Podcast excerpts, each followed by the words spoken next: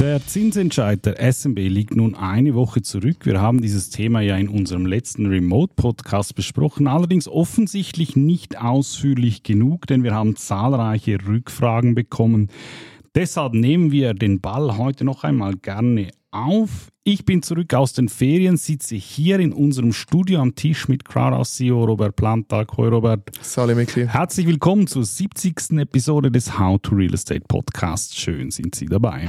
How to Real Estate, der Immobilien-Podcast mit Robert Plantag und Michael Mayer. Präsentiert von Crowdhouse und Propertunity.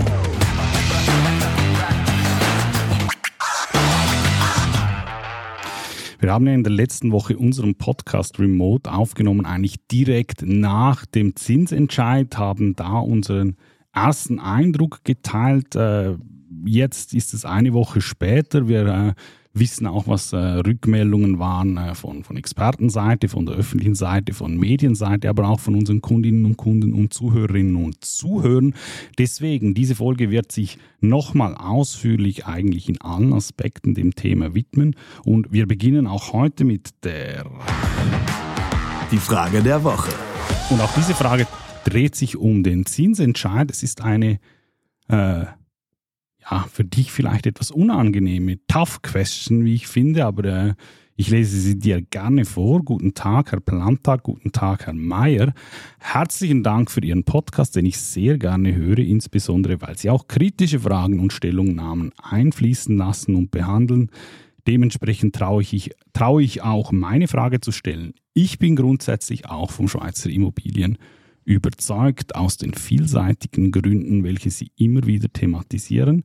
Nichtsdestotrotz, die Zinsentwicklung bereitet mir Sorgen, die Fremdfinanzierungskosten steigen, das Renditepotenzial hat deutlich abgenommen und ich kann mir eigentlich nicht vorstellen, dass eine Zinssteigerung von minus 0,75 Prozent auf voraussichtlich 2 Prozent sich nicht früher oder später auch auf die Preisentwicklung auswirken wird. Wie beurteilen Sie die Attraktivität der Assetklasse in diesem doch stark eingetrübten Umfeld? Okay, da kommt jetzt viel zusammen, aber grundsätzlich einfach zusammengefasst, die Ära der Negativzinsen ist definitiv vorbei. Ich glaube, wir beide sind uns einig, dass für Schweizer Renditeimmobilien eine neue Zinsrealität Fakt ist, eine Realität, bei der die Fremdfinanzierungskosten höher sein werden, als dies in der Vergangenheit der Fall war. Ich bin gespannt auf deine Antwort, wohlgemerkt im Wissen, dass du mit Crowdhouse der CEO einer Firma bist, die einen Großteil des Umsatzes mit Transaktionen macht. Also weißt du, ähm, vielen Dank für die Frage. Ähm, ich sage jetzt mal so, ähm, klar habe ich irgendwo einen gewissen Bias, ähm, wenn es um die Meinung zu Renditeimmobilien geht. Aber weißt du, wenn ich als Unternehmer das Gefühl hätte, dass wir mit äh, Immobilien generell in der Schweiz in die falsche Richtung steuern, ähm, dann wäre ich, glaube ich, äh, nicht glaube ich, dann wäre ich oder dann bin ich realistisch genug, dass ich gesagt hätte, wir müssen unser Geschäftsmodell anpassen. Ähm, wir setzen nicht mehr auf Immobilien oder, oder wir setzen auf eine andere Art von, von Immobilienbeteiligung oder wie auch immer. Ähm, und das ist nicht der Fall. Ähm, ganz im Gegenteil.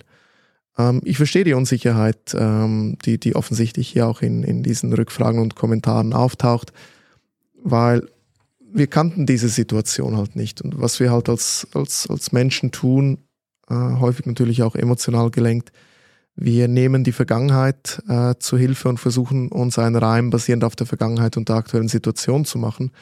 Und da bist du relativ schnell in der Situation, wo du sagst, oh, wir waren doch schon mal bei 5, 6, 7 Prozent Hypothekarzins und da gab es doch mal irgendeinen Immobiliencrash Anfang der 90er Jahre und, und da gehen wir wieder zurück. Man kann sagen, äh, man sagt zumindest häufig so das Sprichwort in der Finanzwelt, dass, ähm, dass die Vergangenheit ist, ist überhaupt kein zuverlässiger Indikator für die, für die Zukunft, äh, aber ab und zu reimt sich, reimt sich äh, die aktuelle oder zukünftige Entwicklung ganz gut mit der, mit der Vergangenheit. Ähm, das heißt, was, was, was will ich damit sagen? Ähm, wir sind in einem Zyklus, so wie wir vorher in einem Zyklus waren, von, von historisch extrem tiefen Zinsen, ähm, sind wir jetzt in einem Zyklus von steigenden Zinsen, ähm, die aber nach wie vor immer noch sehr tief sind ähm, im, im, im Vergleich zu, zur Vergangenheit. Und ich glaube, die größte Unsicherheit rührt daher, dass man einfach nicht weiß, wie geht's weiter. Das heißt, wenn man jetzt wüsste, seitens Kommunikation von der, von der, von der, von der SMB oder von wem auch immer, dass man sagt, okay, wir sind jetzt bei 1,75 und da bleiben wir, äh, wir gehen nicht weiter hoch. Wäre das eine andere Ausgangslage, dann würde man diese 1,75 sehr wahrscheinlich als überhaupt nicht hoch mhm. einstufen. Ähm, aber wir sind jetzt in einer Ausgangslage, wo sich halt jeder die Frage stellt, ja, was denn, wenn es auf 2% hochgeht, 2,25, 2,5, wie geht es weiter? Und ich glaube, diese Unsicherheit ist das, was, ähm, diese Unsicherheit, wohin es geht, schürt die Unsicherheit, was äh, mit dieser Assetklasse passiert. Okay? Jetzt, um da eine richtige Entscheidung zu treffen. Ähm, man kann ja auch ganz gut sagen, weißt du, dann, wenn alle kaufen, ähm, dann, wenn, wenn wir bei Negativzinsen waren oder, oder bei Zinsen nahe dem Nullpunkt und dann, wenn alle kaufen und alle sagen, sind, Immobilien sind eine gute Sache, müsste man eigentlich sagen, da ist der Zeitpunkt ja eigentlich eben nicht gut zu kaufen, weil da die ganzen Erwartungen und die ganze Übernachfrage ja schon im Preis drin ist. Eigentlich musst du ja dann kaufen, wenn niemand kaufen möchte und, und, und eigentlich äh, und, und das gleiche beim, beim Verkauf antizyklisch agieren. Und ich sehe das genauso, weil wenn man ja sagt, die, die Geschichte reimt sich ganz gut, dann hat man eine Sache gelernt, dass dann, während alle Panik und Unsicherheit hatten, die, die dann gekauft haben oder die profitiert haben von der Situation, eigentlich die sind, die finanziell am meisten davon profitiert haben. Und die besten Chancen ergeben sich immer in Krisen.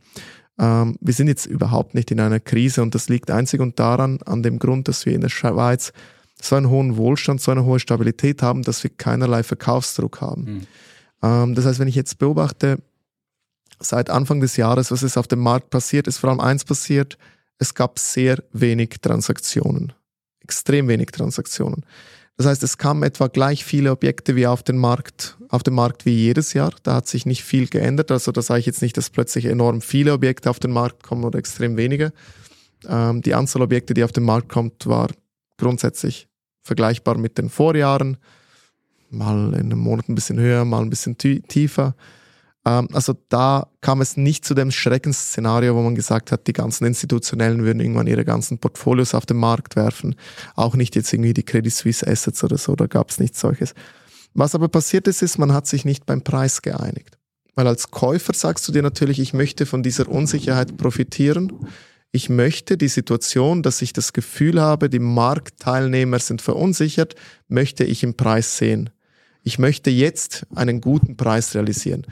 Und auf der anderen Seite, auf der Verkäuferseite, sagt man sich, schön für dich, ich möchte aber nicht zu diesem Preis verkaufen, weil ich glaube genauso wie du, dass es ein Zyklus ist, den wir durchlaufen müssen, bevor wir wieder in ruhigere Gewässer steuern und in bessere Zeiten. Und da ich eine Immobilie habe, die mir monatlich Mietrendite mhm. abwirft, habe ich keinerlei Druck zu verkaufen. Und genau das passiert. Das heißt, was wir machen ist, wir bekommen die Angebote so, wie wir sie immer bekommen. Wir geben die Preise ab, wie wir das Gefühl haben, dass die Preise vernünftig sind. Und am Schluss kommt es nicht zu einer Einigung, weil keinerlei Verkaufsdruck da ist. Und wenn jetzt kein Verkaufsdruck entsteht, wüsste ich nicht, welcher Faktor plötzlich einen Druck auf die Preise auslösen könnte. Verstehst du? Das heißt, ein mögliches Szenario ist, dass wir in dieser Paz-Situation verbleiben, wo es halt ganz wenige Transaktionen blieb, äh, gibt, bis es sich etwas einpendelt, in welche Richtung sich der Zins entwickelt.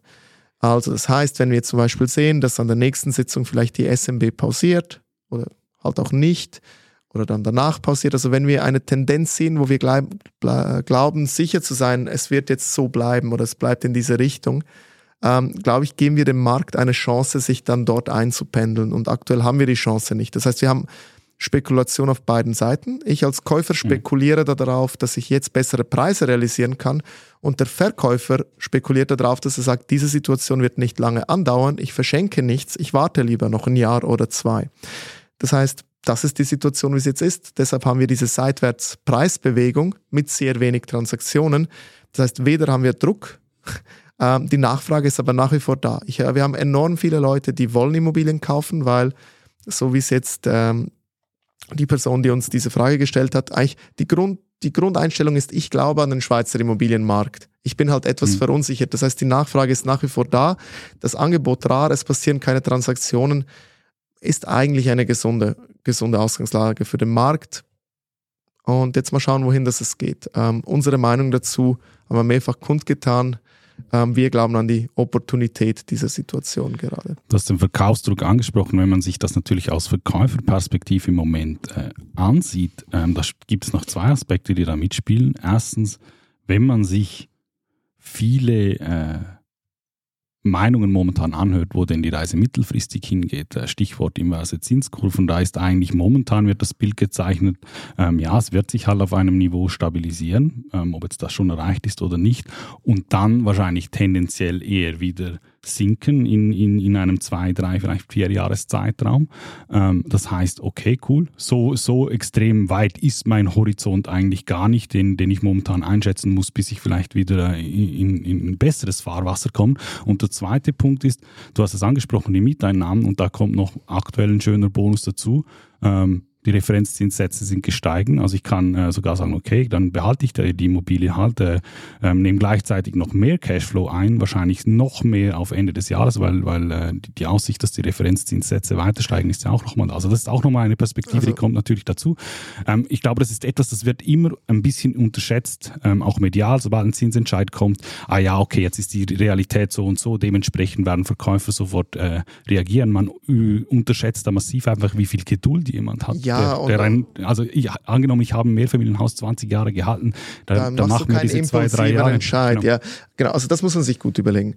Der Finanzmarkt, ich sage jetzt auch vor allem kotierte Finanzinstrumente, die, die wirklich aktiv gehandelt, gehandelt werden, da merkst du Vorentscheidungen häufig, äh, wie die Markttendenz ist. Und da hast du ganz viele, ich jetzt mal, Impulsentscheide. Im Immobilienmarkt eben hast du das nicht. Eben, also man muss sich einfach mal logisch überlegen, ich halte jetzt auch, wenn ich eine Immobilie nur fünf Jahre halte, nur weil jetzt der Zins um 25 Basispunkte angehoben wird, werde ich doch nicht morgen auf die Straße rennen, panisch und sagen, ich muss meine Immobilie verkaufen. Ich habe ja meine Strategie mir zurechtgelegt und ich hoffe sehr stark, dass diese Strategie nicht nur darauf basiert hat, dass ich angenommen habe, dass die nächsten 500 Jahre der Zins negativ bleibt.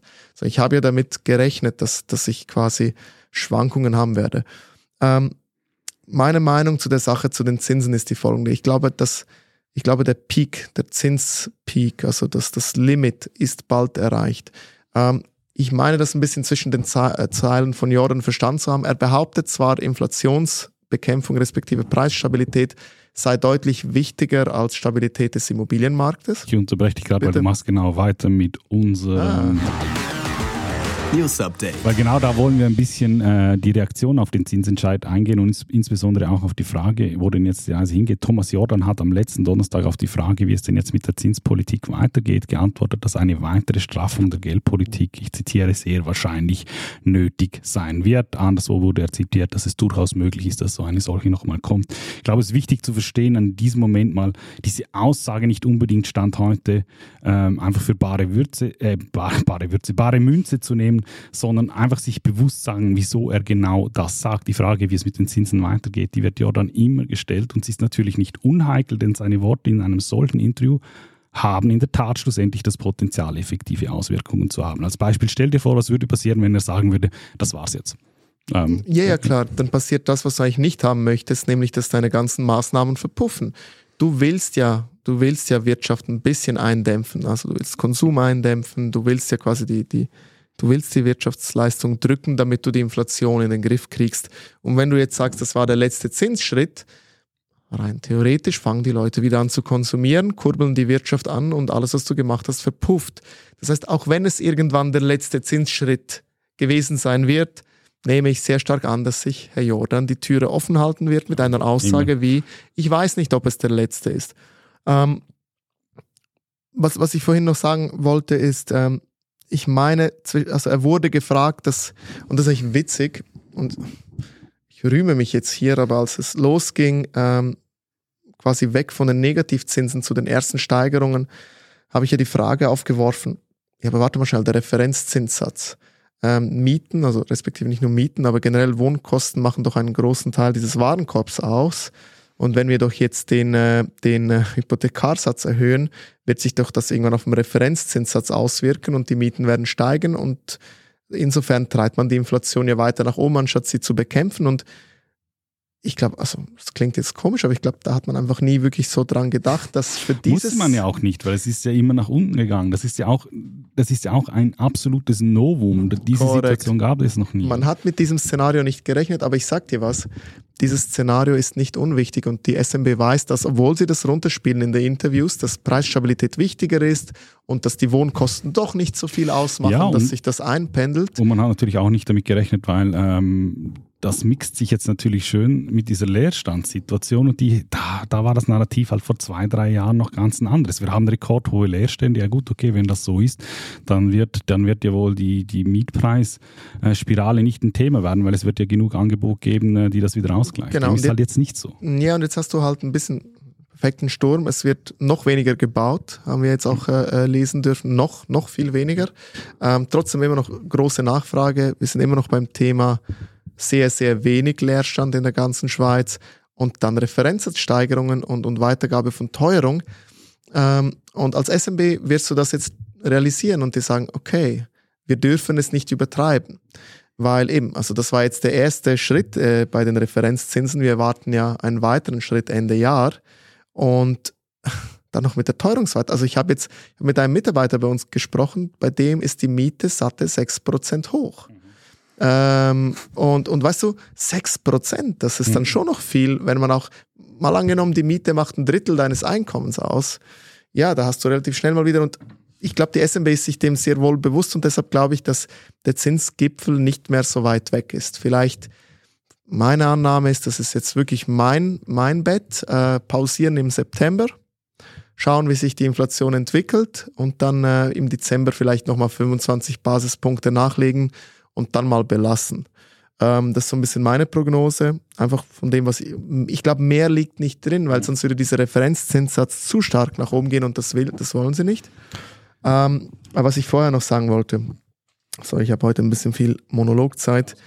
Ähm, was ganz, ganz wichtig ist bei Immobilien, man darf nicht eine Momentaufnahme machen. Du darfst dir nicht die Immobilie anschauen und da, da die Frage vom Zuhörer ging ja auch in diese Richtung, ja, die Renditeerwartung. Du kaufst eine Renditeimmobilie für einen Horizont von mindestens fünf Jahren und fünf Jahren ist kurz. Also in der Regel kaufst du es für einen Anlagehorizont von 10, 15, 20 Jahren, eigentlich für eine Generation. Das heißt, du musst eine Mehrjahresplanung machen und auf dieser Mehrjahresplanung hast du den Zins, die Refinanzierungskosten heute und heute sind sie ein bisschen höher, als sie es waren vor zwei Jahren. Und da musst du halt wieder in Zyklen rechnen. Wie lange bleiben sie so hoch? Wo gehen sie hin? Wann kommen sie wieder runter? Wo werden sie sich einpendeln?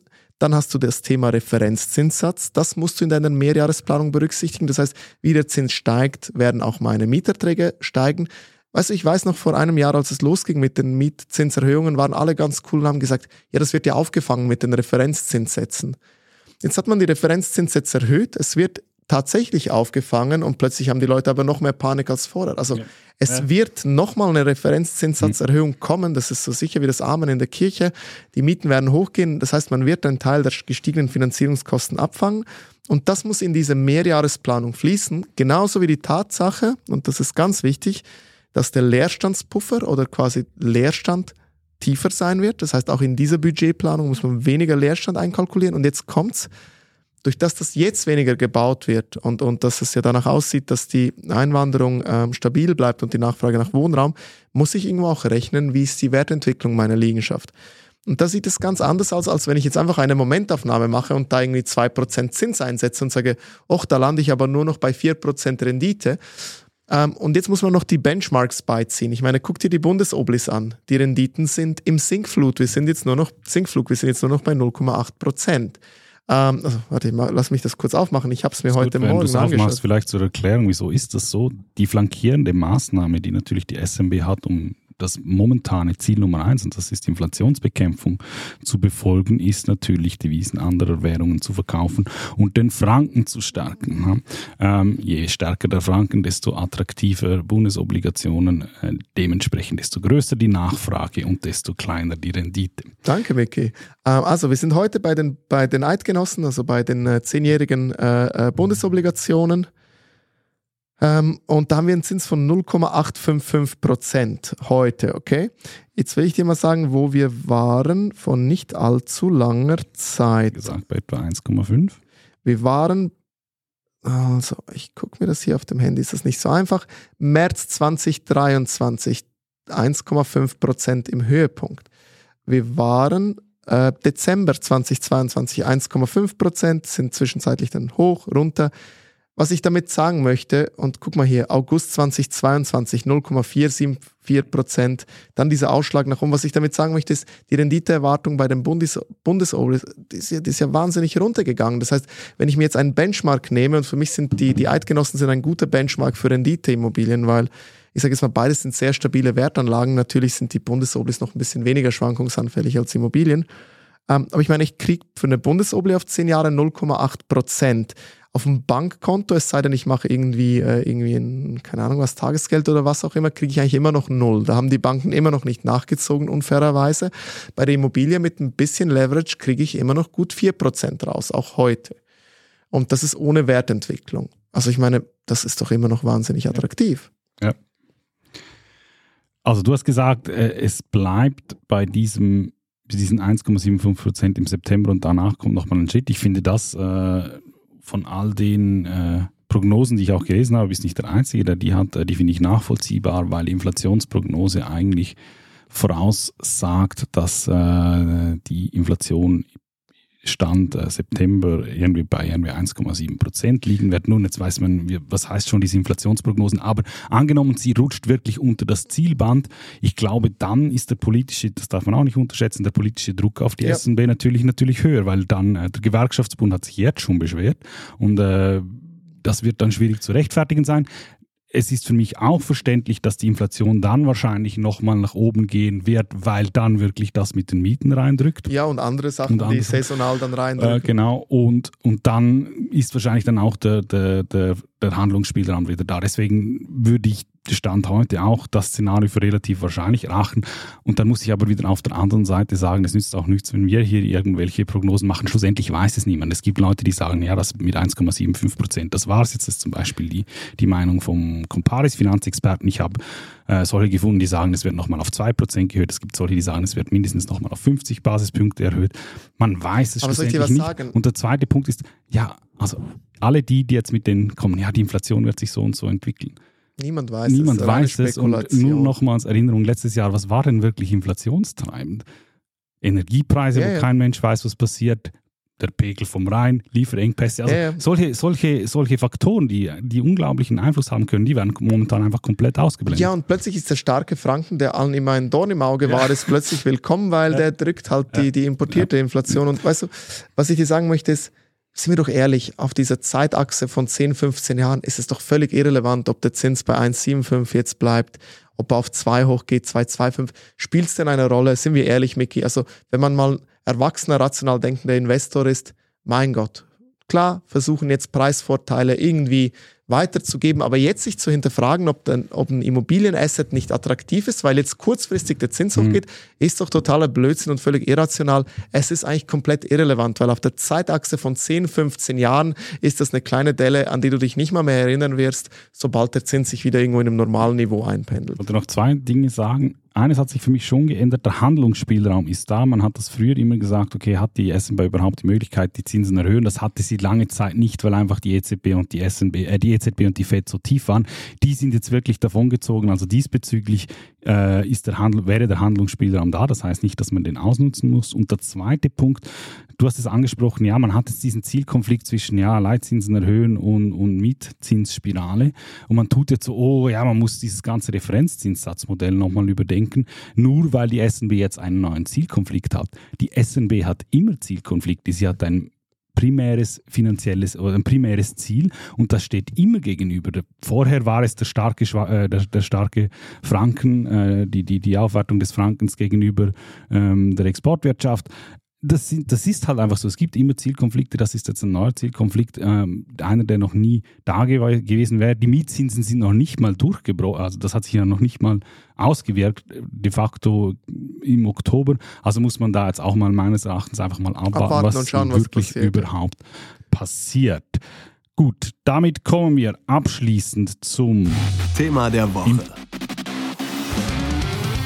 Und da wollen wir uns anschauen, was denn das schlussendlich für den Immobilienmarkt bedeutet. Das haben wir jetzt eigentlich schon gemacht. Aber weil, und das ist jetzt Basiswissen, wieso sind diese Zinsentscheide für den Schweizer Immobilienmarkt relevant?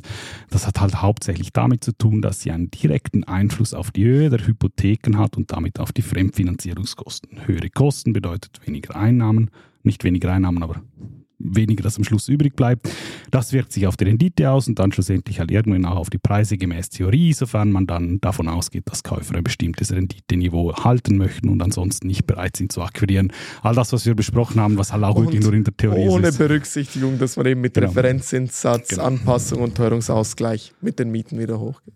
Aber deshalb trotzdem noch die abschließende Frage mit klarem Fokus auf die Hypothek. Aktuell sind viele Hypothekarnehmer in den Saron ähm, geflüchtet, liest man immer wieder, dieser Preisvorteil der Saron-Hypotheken schmilzt mit zunehmend steigenden Zinsen dahin. Was genau erwartest du für die Hypotheken und vor allem, was ist denn jetzt aus deiner Sicht die richtige Strategie aktuell, wenn es um die Fremdfinanzierung von Liegenschaften geht? Weil ist ganz einfach, ist ganz einfach. Ja, genau. Wir sind im Saron, wir bleiben im Saron. Es geht gar nicht mal groß um diesen großen Preisvorteil. Der wird meiner Meinung nach auch nach wie vor bestehen bleiben. Es geht um die Flexibilität, den Markt weiter beobachten zu können, jetzt sich nicht allenfalls für ein überteures äh, Festhypothekarmodell entscheiden zu müssen, auch wenn die Banken einem Angst machen mit, hey, guck mal, die Festhypotheken sind schon nahe am Saron, das nimmt mir ja die Flexibilität weg, den Markt zu beobachten. Dann zahle ich halt vielleicht zwölf Monate, eventuell irgendwann ein bisschen mehr, habe aber die Flexibilität dann im 13. Monat, wenn sich was ändert am Markt, dann zu wechseln in eine Festhypothek, wenn sie wirklich wieder attraktive Zinsen bietet. Und deshalb ähm, sehe ich das gar nicht als Flucht. Das, glaube ich, ist jetzt eher ein bisschen Bankenkommunikation, die Leute da aus dem Saron wegzudrücken, weil sie daran nicht so viel verdienen wie an Festhypotheken. Ähm, aber finde ich nach wie vor die sinnvollste Lösung.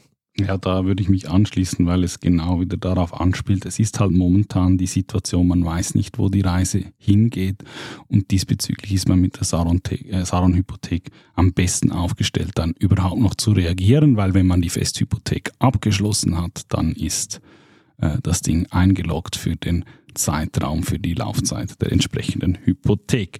Ich bedanke mich äh, für diese ehrliche Folge, für deine ehrlichen Rückmeldungen. Ich bedanke mich für die Fragen, die Sie gestellt haben. Falls Sie weitere Fragen haben, können Sie uns diese jederzeit stellen. Alle Kontaktmöglichkeiten finden Sie in den Show Notes. Abschließend noch der Hinweis, bitte abonnieren Sie unseren Kanal. Lassen Sie uns eine positive Bewertung da, falls Ihnen das gefällt, was wir hier wöchentlich tun. Den nächsten How to Real Estate Podcast gibt es nächste Woche am Donnerstag. Ich hoffe, Sie sind auch dann wieder dabei. Bis dann, auf Wiedersehen. Den How to Real Estate Podcast gibt es jede Woche neu auf allen Podcast-Kanälen und auf YouTube. Folgen Sie uns auf www.crowdhouse.com/podcast oder auf dem Kanal Ihrer Wahl.